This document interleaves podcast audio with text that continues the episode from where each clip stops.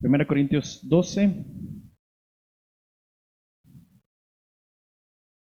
No los dones del Espíritu, sino del 12 al 30. Se pueden saltar esa sección. Del 12 al 30. Y si ya lo encontraron, les voy a pedir por favor que se pongan de pie. Esto lo hacemos en señal reverente a nuestra sumisión a la palabra de Dios. Y esta dice así. La iglesia, cuerpo de Cristo, verso 12, porque así como el cuerpo es uno y tiene muchos miembros, pero todos los miembros del cuerpo, aunque son muchos, constituyen un solo cuerpo, así también es Cristo.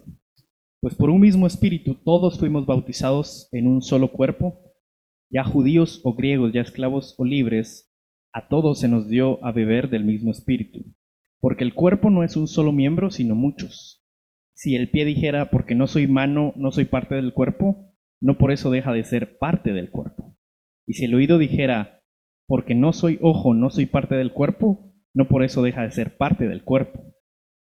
Si todo el cuerpo fuera ojo, ¿qué sería del oído? Si todo fuera oído, ¿qué sería del olfato? Verso 18. Ahora bien, Dios ha colocado a cada uno de los miembros en el cuerpo según le agradó. Y si todos fueran un solo miembro, ¿qué sería del cuerpo? Sin embargo, hay muchos miembros, pero un solo cuerpo. Y el ojo no puede decirle a la mano, no te necesito, ni tampoco la cabeza a los pies, no los necesito. Por el contrario, la verdad es que los miembros del cuerpo que parecen ser los más débiles son los más necesarios. Y las partes del cuerpo que estimamos menos honrosas, a estas las vestimos con más honra. Así que las partes que consideramos más íntimas reciben un trato más honroso ya que nuestras partes presentables no lo necesitan. Pero así formó Dios el cuerpo, dando mayor honra a la parte que carecía de ella, a fin de que en el cuerpo no haya división, sino que los miembros tengan el mismo cuidado unos por otros. Si un miembro sufre, todos los miembros sufren con él, y si un miembro es honrado, todos los miembros se regocijan con él. Ahora bien, ustedes son el cuerpo de Cristo y cada uno individualmente un miembro de él. Y en la iglesia, Dios ha designado primeramente apóstoles, en segundo lugar profetas, en tercer lugar maestros, luego milagros y después dones de sanidad, ayudas, administraciones, diversas clases de lenguas. ¿Acaso son todos apóstoles? ¿Acaso son todos profetas? ¿Acaso son todos maestros? ¿Acaso son todos obradores de milagros? ¿Acaso tienen todos dones de sanidad? ¿Acaso hablan todos en lenguas? ¿Acaso interpretan todos? Pero deseen ardientemente los mejores dones y aún yo les muestro un camino más excelente. Oremos.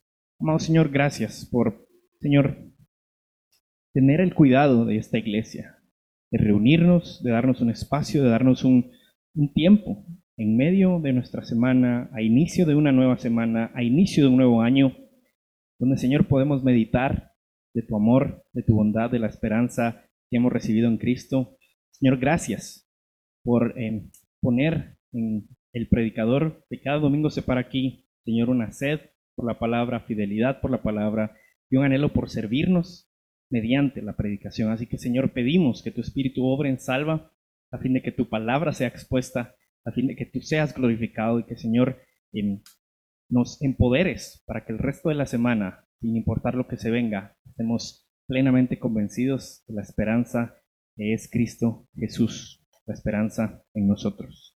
Amén. Gracias, Paulo. Eh, pueden tomar sus, asientos. Eh, buenas tardes, eh, querida iglesia. Hoy, como decía Paulo, hay algunos que no están entre nosotros y pues nos dolemos con los que están enfermos y nos alegramos de los que podemos estar presentes. Como bien mencionó Paulo, el día de hoy vamos a estar hablando sobre la membresía. Y la semana pasada les mencionaba que hay una pequeña dificultad con este término y es el hecho de que no aparece en todo el texto bíblico, en, ninguna parte. Eh, desde hace tal vez más o menos unos dos siglos para acá, es que se empezó a utilizar de manera constante, eh, hasta que el día de hoy es algo natural, el término membresía, para hablar de un grupo de creyentes que se ha comprometido a disipularse los unos a los otros, de un grupo de creyentes que se ha comprometido a amarse eh, los unos a los otros, de un grupo de creyentes que se ha comprometido públicamente a poder em, confrontarse, buscar la santidad juntos y hacer juntos para, para el Señor. Eh, eso es lo que implica o, la connotación que lleva la palabra membresía para la, para la iglesia. Sin embargo, en nuestra época la palabra membresía significa poca cosa, eh, a comparación de lo que estamos mencionando ahorita. En términos generales, eh, una membresía es pagar o dar algo y recibir a cambio cierto beneficio. Uno lo puede ver, por ejemplo, con PriceMart.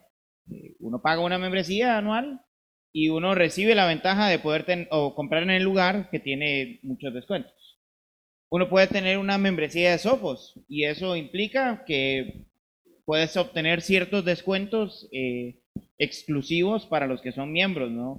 Eh, uno puede ser VIP de Cinépolis, que al fin y al cabo es una membresía, y obtiene puntos y al final los combos salen más baratos o las entradas al cine pueden hasta ser gratuitas.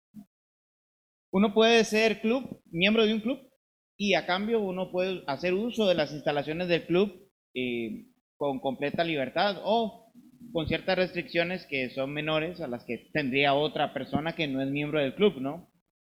Lo que tienen en común todas estas membresías es que es un compromiso individual o digamos que familiar en ocasiones eh, con una institución, con un lugar, eh, y obtienes beneficios por esa relación. Y desgraciadamente este tipo de idea de lo que significa membresía, que es muy funcional en el mundo, y que tal vez algunos de acá tenemos alguna membresía de ese tipo, se ha mezclado con el concepto de membresía en la iglesia. Eh, y podemos ver casos en los que si una persona da cierta cantidad de ofrenda es un miembro honorario de la iglesia y, tiene cierto poder, ¿no? Tanto a la hora de tomar decisiones como de, simplemente verse con más honra dentro de la iglesia, ¿no? Hay otras iglesias, pasó en Costa Rica y creo que aquí también pasa, en las cuales tú das cierta cantidad de ofrenda y entonces el pastor se compromete a orar por ti X cantidad de tiempo dependiendo de tu ofrenda, ¿no? Una membresía, como si fuera membresía de PriceMart, ¿no? Eh, o, de sofos o algo por el estilo, ¿no? O si tú das cierta cantidad de ofrenda, pues te reservan un espacio en X o Y lugar, o incluso hay una placa con tu nombre en la iglesia, ¿no? Son, son cosas que suceden. ¿Será esa la mejor manera de entender la membresía de una iglesia? La pregunta es difícil de responder porque, como les dije, no existe el término membresía en el texto bíblico. Pero eso no significa que sea antibíblico. Y preciso, Guti y yo tuvimos una conversación el domingo pasado al respecto. Y, por ejemplo, la palabra Trinidad no aparece en el texto bíblico, pero la creemos, porque la vemos implícita en el texto bíblico. Y es lo que sucede con el término membresía. Eh, si uno ve el, el, Nuevo Testamento, uno puede ver en Hechos 2, en los versículos 44 y 45, que se dice que ellos tenían todas las cosas en común. Eh, y que los miembros de la iglesia vendían sus propiedades y daban según la necesidad de cada uno. Eso significa que la iglesia conocía a cada persona que formaba parte de la iglesia, porque sabían la necesidad de cada uno. No eran desconocidos. Ahora, en aquel entonces, ser parte de la iglesia significaba en muchas ocasiones sufrimiento, dolor e incluso muerte. Y en Guatemala, si somos sinceros, no implica eso. Entonces, es diferente el compromiso de, ir a un lugar o de servir a cierto grupo de personas que te puede costar la vida, hacerlo aquí, en donde puedes asistir a una iglesia y mañana vas a otra y pasado mañana a otra y no hay ningún problema, nadie te va a decir absolutamente nada. Así que hoy estaremos hablando precisamente del tema de la membresía y estaremos hablando de las implicaciones que tiene este término de membresía. Vamos a ver primero un pasaje que nos va a hablar un poquito sobre la naturaleza de, la membresía, que nos va a explicar qué es la membresía, y dos pasajes que nos va a hablar de las implicaciones de la membresía en la iglesia. Y la idea es que al final podamos todos juntos entender y casarnos con la idea de que la membresía es un grupo de creyentes que hace un compromiso público de disipularse mutuamente. Se lo repito, la membresía es un grupo de creyentes que hace un compromiso público de disipularse mutuamente. Y si quedó duda, la membresía es un compromiso público de un grupo de creyentes a disipularse mutuamente. Así que vayamos al pasaje que leyó eh, Paulo hace un momento, a 1 Corintios 12, y veamos que la membresía existe porque la necesitamos. Si somos sinceros, la necesitamos. Vamos a leer algunos de los versículos, no todos, porque si no vamos a tomar nosotros 10 minutos eh, poder leerlos, no. Versículo 12, porque así como el cuerpo es uno y tiene muchos miembros, pero todos los miembros del cuerpo, aunque son muchos, constituyen un solo cuerpo. Así también es Cristo. Versículo 24. Pero así Dios formó el cuerpo, dando mayor honra a la parte que carecía de ella, a fin de que en el cuerpo no haya división, sino que los miembros tengan el mismo cuidado los unos por los otros. Si un miembro sufre, todos los miembros sufren con él. Y si un miembro es honrado, todos los miembros se regocijan con él. Ahora bien, ustedes son el cuerpo de Cristo y cada uno individualmente un miembro de él. Y en la iglesia, Dios ha designado primeramente apóstoles, en segundo lugar profetas, en tercer lugar maestros, luego milagros, después dones de sanidad, ayudas, administraciones y diversas clases de lengua. En esta pequeña muestra de lo que manifiesta 1 Corintios 12, podemos ver la importancia de reconocer quiénes son miembros de la iglesia. Dios nos diseñó de manera que dependemos los unos de los otros. Eh, el pie no va a ir en una buena dirección si los ojos no ven. Y por más que los ojos vean un objeto, jamás lo van a poder agarrar si el brazo no lo toma. Dios nos creó a cada uno de nosotros interdependientes, dependemos los unos de los otros, así como en un cuerpo diferentes órganos dependen de diferentes órganos. Y esto es realmente una enorme bendición porque nos ayuda a recordar que debemos de ser humildes, porque aquí nadie es autosuficiente. Aquí nadie puede decir que puede jugarse la de cristiano solo. No, somos parte de un cuerpo. Además nos, nos permite ver que Dios es real, porque si recordamos el año pasado que estuvimos estudiando el Evangelio de Juan, Juan 17, 21, dice, como tú, oh Padre, estás en mí y yo en ti, que también ellos estén en nosotros, para que el mundo crea que me enviaste la unidad de la iglesia. Cuando nosotros entendemos que dependemos los unos de los otros y nos mantenemos unidos, interdependientes, sirviéndonos los unos a los otros, el mundo reconoce que ahí hay algo diferente.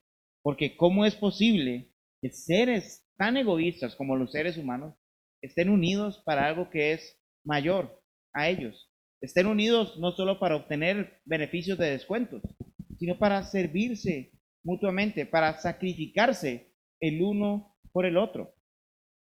La membresía de la iglesia precisamente busca ser público quienes forman parte de este cuerpo. Si bien es cierto, no existe el término membresía, si vemos aquí que existe el término miembros, miembros de un cuerpo. Y cuando hablamos de la membresía de la iglesia, no hablamos de una membresía a una institución. Hablamos de ser miembros de una iglesia local, de un cuerpo local, de la representación de Cristo en un lugar. La membresía hace público quienes se han unidos y se comprometen a vivir en unidad, en santidad, quienes se han comprometido a servirse mutuamente, a exhortarse mutuamente, a crecer en amor mutuamente. La membresía es el compromiso público de un grupo de creyentes a disipularse mutuamente. Es la manera que tenemos hoy en nuestras iglesias para poder diferenciar entre aquellos que simpatizan con la iglesia a aquellos que se comprometen a que la iglesia crezca y se y madure y sea edificada para la gloria de Dios. ¿Por qué necesitamos de membresía? Necesitamos de una membresía porque de esta manera nosotros podemos ser conscientes de la diferencia entre el que simplemente cree algo respecto al Evangelio y los que están perseverando y viviendo en el Evangelio día a día. Esto es básico y es importante que lo, que lo recordemos porque esto nos permite como creyentes y como iglesia crecer en santidad, el estar unidos, el ser miembros de un mismo cuerpo. Y volviendo a este ejemplo de, Pablo sobre el, sobre el cuerpo, un, un riñón solo, solitario en la calle, no puede tener vida. O sea, yo no sé si usted se ha encontrado en algún momento con un riñón o con un ojo un corazón en la calle. No se podría mover autónomamente. Algo que me pasó en Costa Rica y que fue algo mm, grosero o no muy bonito fue que en una ocasión una persona se suicidó tirándose del tren, dejando que el tren lo arrollara y el, maquinista no se dio cuenta y estuvo regando órganos de la persona por toda la calle, cerca de dos kilómetros. Y en esa ocasión yo me encontré pedazos de un cuerpo que no sabía qué eran y me encontré un dedo. Hubiera sido peor, además de encontrarme ese dedo y esos pedazos de cuerpos ahí tirados, que se empezaran a mover autónomamente. Un cuerpo funciona si todos sus miembros están unidos, pero un miembro separado del cuerpo no tiene vida. Es falso. Es tal y como dijo Cipriano en el siglo III. Nadie puede tener a Dios por padre si no tiene a la iglesia por madre. No existe ningún cristiano que pueda vivir fuera de la iglesia. Eso es antinatural. Fuimos diseñados para ser un templo en donde cada uno de nosotros somos una piedra viva en el templo. Fuimos diseñados para ser un cuerpo en donde cada uno de nosotros es un miembro del cuerpo y depende el uno del otro. Fuimos diseñados para ser un pueblo, una nación, y eso significa que somos un grupo de personas unidas. Y la membresía busca que podamos reconocer juntos quienes forman parte de ese cuerpo en la iglesia local. Y lo interesante de este pasaje de 1 de Corintios es que, si bien es cierto, aquí vemos que habla mucho sobre servirnos y sobre la necesidad que tenemos los unos de los otros, Pablo termina diciendo, les voy a mostrar un camino aún más excelente. Y habla sobre el amor que es necesario que haya en la iglesia. Primera de Corintios 13. Creo que no es necesario leerlo porque la mayoría al menos lo van a ubicar. Y si no lo ubican, invito a que lo lea después en su casa, despacio. El amor y el servicio son elementos fundamentales de una iglesia. Es parte de la vida de la iglesia y es importante que nosotros al ser miembros de una iglesia, nos comprometamos a servirnos mutuamente y amarnos mutuamente. No podemos vivir sin iglesia local. La necesitamos, tanto como ella te necesita a ti, porque Dios se ha dotado de maneras que tú puedes bendecir a la iglesia a través de tu propia vida. Y precisamente el servicio es la primera implicación de la que quiero que hablemos sobre la membresía. Que la membresía implica servicio mutuo. Y le voy a invitar a que pueda ir a 1 de Pedro 4, a los versículos 10 al 11, para que podamos ver eso, que la membresía implica servicio mutuo. 1 de Pedro 4, del 10 al 11. Dice lo siguiente, según cada uno ha recibido un don especial, úselo sirviéndose los unos a los otros como buenos administradores de la multiforme gracia de Dios. El que habla, que habla conforme a las palabras de Dios. El que sirve, que lo haga en la fortaleza que Dios da, para que en todo Dios sea glorificado mediante Jesucristo, a quien pertenecen la gloria y el dominio por los siglos de los siglos. Amén. Al leer este pasaje probablemente te estás preguntando, ¿y qué rayos tiene que ver con la membresía este pasaje? Recordemos que cada carta que vemos en el Nuevo Testamento fue escrito para una iglesia o un grupo de iglesias específico. Pablo escribe la carta a los Corintios a la iglesia que está en Corinto, la de Efesios a la iglesia que está en Éfeso. Y está hecha para leerse en público. A excepción de las cartas de Timoteo, la que es escrita a Tito y a Filemón, todo el resto de cartas están escritas para que se lean en público entre la iglesia. Así que este extracto que acabamos de leer fue escrito por Pedro para que se leyera en cada una de las iglesias de Asia Menor, en la reunión pública. Y en la reunión pública le están diciendo, según cada uno recibió un don, sírvanse. Si es para hablar, hablen conforme a la palabra de Dios y si es para servir, háganlo en la fortaleza de Dios para que Dios sea glorificado. Así que, en ese contexto, Pedro le dice a la iglesia de Asia Menor que se sirvan los unos a los otros. Y que si recordamos los discursos finales de Jesús, un elemento fundamental del seguidor de Jesús es el servicio. ¿Qué hizo Jesús en la última en su última semana, en, la, en su última noche. Él se puso una toalla y lavó los pies de sus discípulos y les dijo, así como yo les sirvo, sírvanse los unos a los otros. Este servicio se da en el contexto de la iglesia local y aquí hay que aclarar algo. Con iglesia local no me estoy refiriendo, y mucho menos Pedro, al servicio dominical nada más. Las relaciones de la iglesia van más allá del servicio dominical. Debido a lo limitado que son las reuniones dominicales, no todos podemos hacer uso de nuestros dones en este tiempo. No todos estamos sirviendo de alguna manera durante el domingo. Pero aún más, hay mayor pertinencia en el hecho de servirnos mutuamente en el día a día, en nuestra vida, en medio de las necesidades y de las dificultades que representa el día a día. Aún más, eh, hemos abierto el espacio de las comunidades misionales para que nos podamos conocer los unos a los otros y juntos adorar a Dios, pero también servirnos mutuamente. En nuestras conversaciones casuales también eso se puede dar. La idea es que las comunidades misionales y los discipulados sean espacios en donde nosotros nos podamos servir.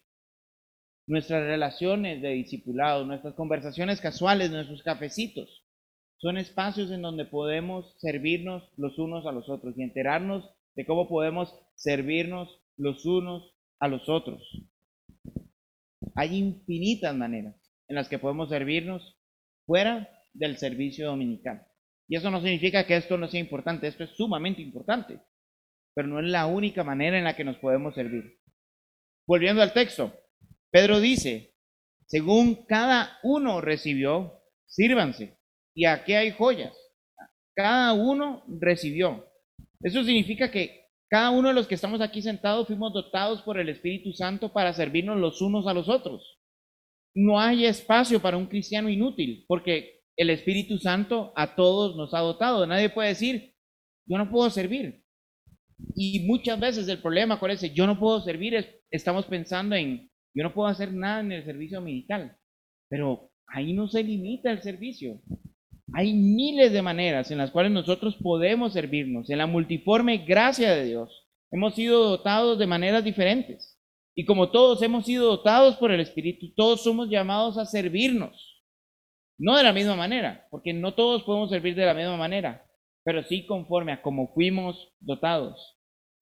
Segundo, nuestros dones son cosas que hemos recibido, no es algo que nos hemos inventado, que nos hemos ganado o que por nuestras grandes capacidades hemos logrado fomentar. Según cada uno recibió. Dios nos dio los dones que poseemos y simplemente somos o buenos administradores de la gracia de Dios como lo dice el versículo 10, o simplemente no.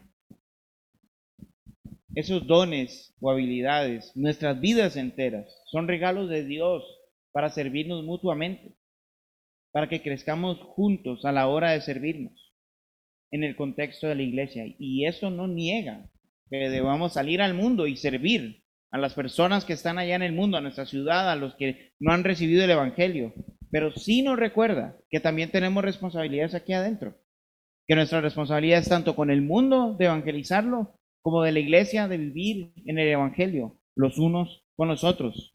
Nuestro servicio mutuo es una buena administración de los dones que Dios nos ha dado. probablemente muchos se pregunten, ¿cuáles son mis dones? ¿Cómo Dios me ha dotado? E incluso hay ministerios que han hecho diferentes tests, ¿no? Para descubre tu don aquí responde 50 preguntas y te dicen cuál es tu don. No, la lista que vemos en 1 Corintios 12, en Romanos 12 y en Efesios 4 es una lista representativa.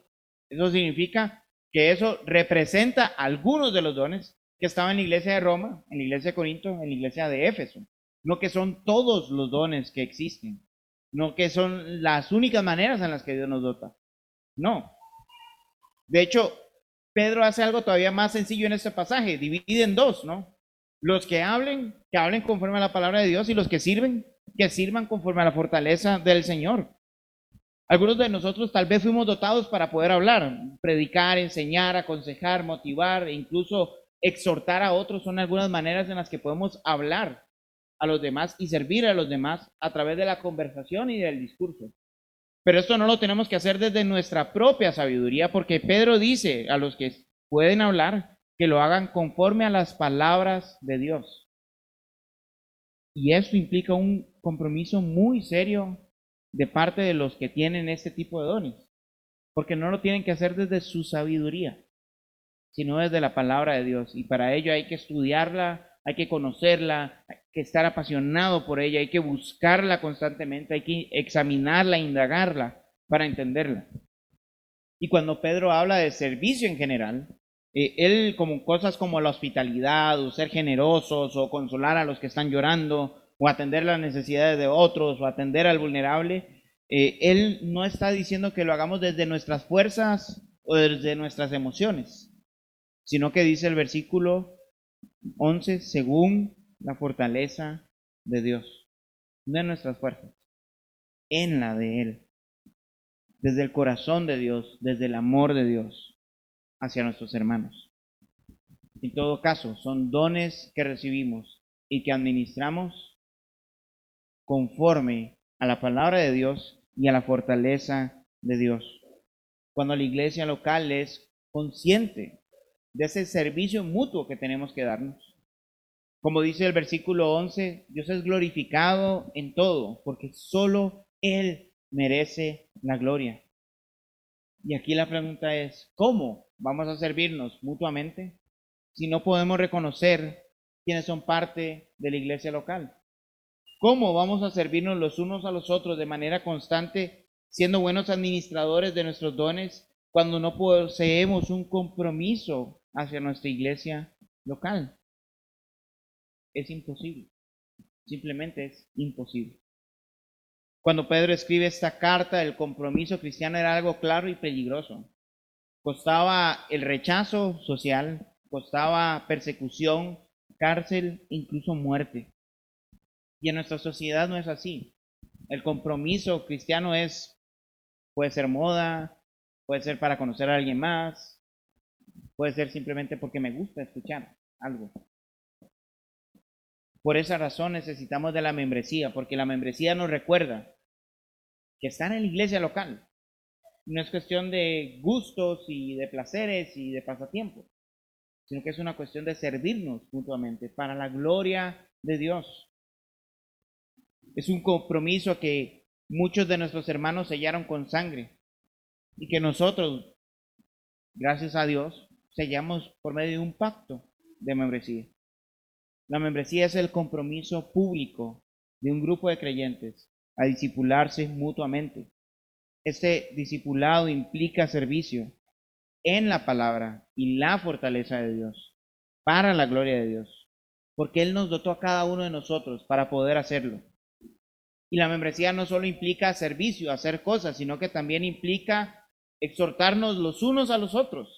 Y esa es la segunda implicación que quiero que veamos y los voy a invitar a que podamos ir a Hebreos, al capítulo 10, de los versículos 23 al 25 y que podamos ver que además de que discipular implica servirnos, que la membresía implica servicio, la membresía también implica exhortarnos mutuamente.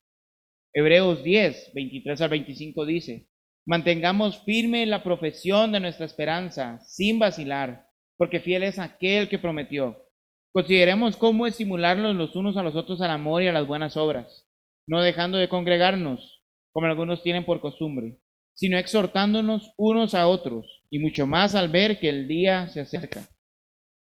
Aquí el autor de Hebreos, que es desconocido, después de animar a los cristianos a, a poder acercarse a Dios, con confianza porque Jesús abrió un nuevo camino a través de su sangre, Él le da a la iglesia dos instrucciones. Les dice, manténganse firmes en la esperanza, estimúlense al amor y a las buenas obras.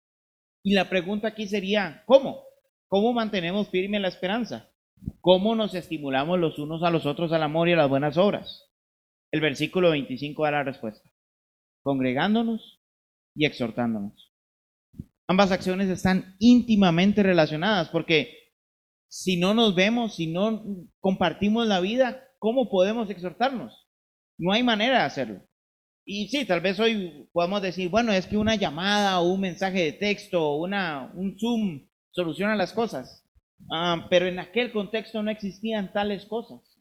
Y si somos sinceros, todavía hoy las cosas importantes y serias las hacemos presencialmente.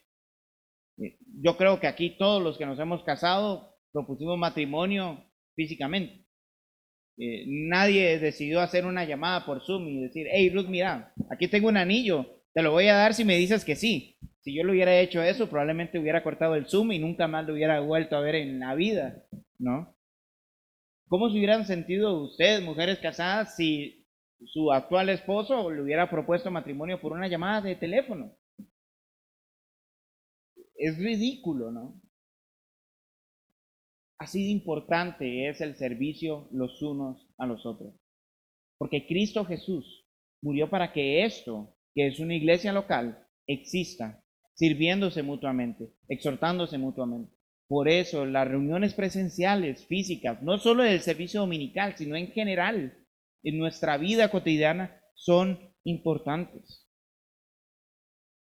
Pero, ¿a qué se refiere el autor con congregarse? Rápidamente nosotros podemos cargar a la palabra congregarse con el peso de estudios bíblicos martes y jueves, culto de oración los miércoles, mujeres los viernes en la mañana, sábados en la tarde, jóvenes y domingos en la mañana, servicio dominical. Y no sé ustedes, pero me da la impresión en hechos de que esa no era la manera en la que funcionaba la iglesia en aquel entonces. Hechos, versículo, Hechos capítulo 2, versículo 46 dice, día a día continuaban unánimes en el templo, partiendo el pan en los hogares, comían juntos con alegría y sencillez de corazón. La idea de reunirse o congregarse no se limita a los servicios que pueda ofrecer la institución de la iglesia local, sino que también implica reuniones casuales de discipulado los unos con los otros, cuyo eje central es Cristo en todo momento.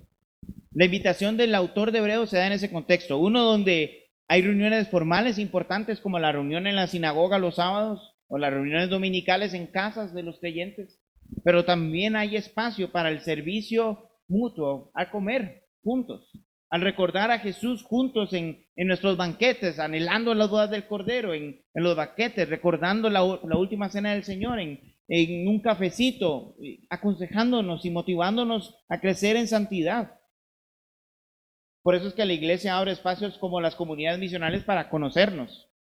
Y de ahí que cada uno de nosotros podamos buscarnos y frecuentarnos para servirnos los unos a los otros, para exhortarnos. Y aquí hay todo otro tema, porque con la palabra exhortación, yo no sé usted, pero normalmente a mí me dicen exhortar y yo pienso en un regaño.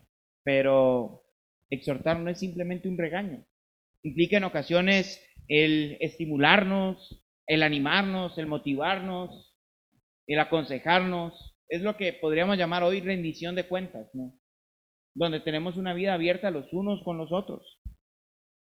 Es poder conocernos y motivarnos a crecer en santidad, en nuestra relación con el prójimo, en nuestra relación con Dios. Exhortarnos implica motivarnos a permanecer firmes en el Evangelio, reconociendo que cualquier dificultad que pasemos hoy, sea enfermedad, sea muerte, sea dolor por el pecado, no es nada comparado a la esperanza venidera, porque fiel es el que lo prometió. ¿Cuándo fue la última vez que hiciste eso con un hermano?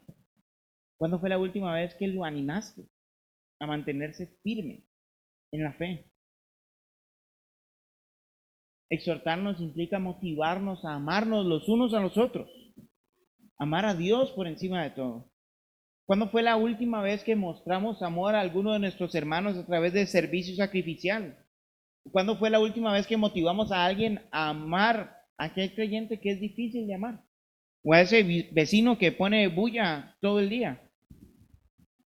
Estimularnos a las buenas obras, exhortarnos, implica motivarnos a servirnos los unos a los otros, a agradecer a los que están sirviendo, a mostrarle a otros las oportunidades de servicio que hay dentro de la iglesia institucional y fuera de la iglesia institucional. Implica reconocer los dones que hay en el otro y motivarlos a usarlos. Podemos mostrar oportunidades de servicio fuera también de, la, de la iglesia. Y la pregunta es, ¿lo estamos haciendo? ¿Estamos exhortándonos, estimulándonos a las buenas obras? implica rendirnos cuenta. ¿Cuándo fue la última vez que te juntaste con alguien para procurar su santidad? Para estimular a otros a crecer en santidad, a dejar pecados atrás. ¿Y cuándo fue la última vez que lo hiciste? Para que te exhorten, para mostrar vulnerabilidad y mostrar tu propio pecado y que te ayuden a salir adelante. Todo eso implica exhortar. No es simplemente regañar a alguien porque hizo algo mal. Es motivarnos a crecer en el Evangelio, a crecer en la imagen de Cristo los unos a los otros. Cuando nos exhortamos los unos a los otros de esta manera, logramos lo que aparece en el versículo 23, mantenernos firmes en nuestra esperanza. Porque nos estamos recordando que nuestra lucha con el pecado y a favor de la santidad no es para siempre. Nos estamos recordando que Dios nos está santificando y nos va a perfeccionar. Va a llegar el día en el que ya no luchemos más con el pecado. Así que, mientras tanto, echémosle ganas. Eso implica exhortarnos. Y cuando eres miembro casual de una iglesia, puedes hacer esto de vez en cuando, pero nunca, nunca va a ser un compromiso real y algo persistente y algo que logre resultados en tu vida y en la de los demás. Pero cuando somos miembros de una iglesia y reconocemos que mi hermano necesita de mí, que yo necesito de mi hermano, lo voy a procurar. No para obtener un beneficio para cumplirle al, al liderazgo de la iglesia, no, sino para que Dios sea glorificado en medio de todo. La membresía es un compromiso público de un grupo de creyentes a disipularse mutuamente. Exhortarnos es algo que solo con el compromiso fiel y persistente podemos lograr. Para aquellos que fueron capacitados para formar parte del equipo plantador, esta es la razón por la cual son miembros de la iglesia, para servirse mutuamente, para exhortarse mutuamente, para crecer unidos y en amor. Y ese compromiso está ligado no solo al equipo plantador como si fuese una élite, no, es un compromiso que tenemos con todos aquellos que van a formar parte de esta iglesia. Y aquellos que no son miembros, pero están interesados en serlo, eh, recuerden que el compromiso no es con PriceMart o con Sophos o con Cinépolis. No es una institución. Es un grupo de personas. Y no es cualquier grupo de personas. Es un grupo de personas comprados por medio del sacrificio de Cristo Jesús en la cruz. Es un, es un compromiso serio, importante, trascendental. Y no hay nada más hermoso que formar parte de un grupo de creyentes que está comprometido a sacrificarse para ver al otro crecer en el Señor. Y no hay nada más hermoso que sacrificarte para que otros puedan crecer para ser cada día más como Cristo. En los próximos domingos estaremos dando muchísimo más información sobre cuándo va a ser nuestro curso de membresía, quiénes lo van a poder llevar, y qué es lo que esperamos eh, lograr con el, con el curso de membresía y qué implica la membresía de manera tal vez más profunda que una prédica. Y les invito a que puedan estar pendientes de ello. Mientras tanto, recordemos que la membresía es un compromiso público de un grupo de creyentes a disipularse mutuamente. No por los beneficios que pueda obtener individualmente, sino porque de esa manera glorificamos al alto y sublime, aquel que murió en la cruz por nosotros. ¿Qué le parece si oramos juntos? Gracias Señor porque tú moriste en la cruz, Jesús, para rescatarnos y hacernos un pueblo, no simplemente para darnos un ticket al cielo y, y gastarlo egocéntricamente, sino para ser parte de un pueblo, de un cuerpo, y en la actualidad se necesita los unos a los otros. Te rogamos, Señor, que como creyentes podamos vivir para ti, podamos comprometernos los unos con los otros para crecer, para glorificarte solamente a ti. En el nombre de Jesús oramos. Amén y amén.